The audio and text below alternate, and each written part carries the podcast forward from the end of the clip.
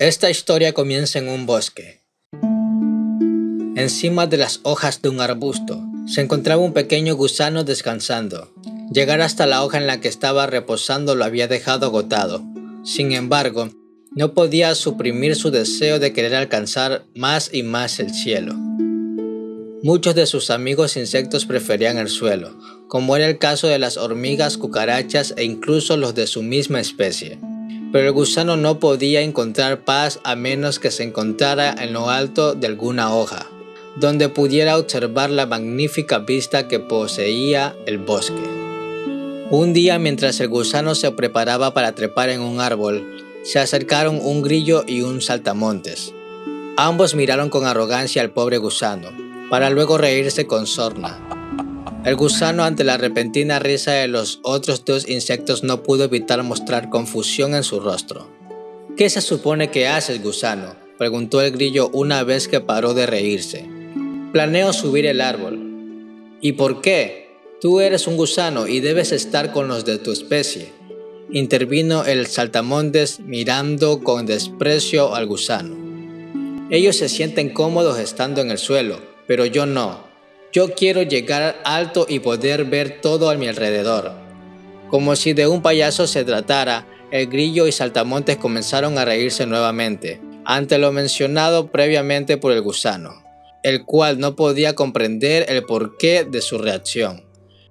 El saltamontes se acercó al gusano de forma amenazante y con una mirada llena de odio le dijo, Eres un gusano y tienes prohibido salir del suelo.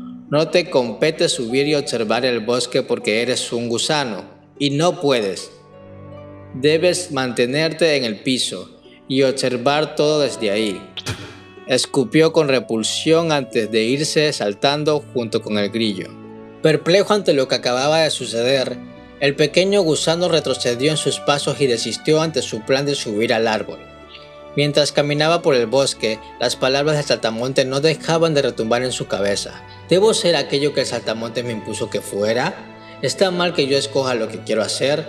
Pensó el pequeño insecto al deambular entre los árboles, perdiéndose en el camino. Sin percatarse, llegó a un arroyo de agua cristalina donde pudo ver su reflejo.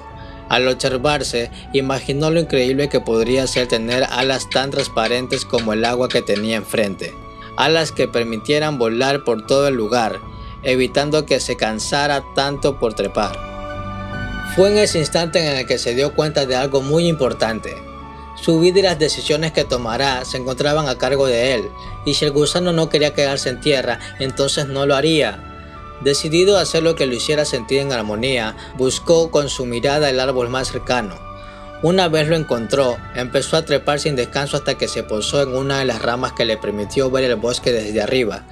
Ensimismado frente a la vista, el pequeño gusano no se percató que poco a poco sus ojos se iban cerrando, hasta que cayó en un profundo sueño. Los días pasaron y los demás insectos desconocían del paradero de su amigo. El grillo y saltamontes se hicieron los desentendidos, negando haberlo visto, como si hubiera sido llamado. De una rama descendió una bella mariposa con alas transparentes, tan claras como un cristal y con bordes color marrón. Aturdidos ante la aparición del insecto volador, todos quedaron estupefactos al enterarse que la mariposa que observaban era aquel gusanito que soñaba con los cielos. Ante las preguntas de todos, el gusano ahora convertido en mariposa respondió de manera simple ante todas las dudas. Solo hice lo que consideré mejor para mí.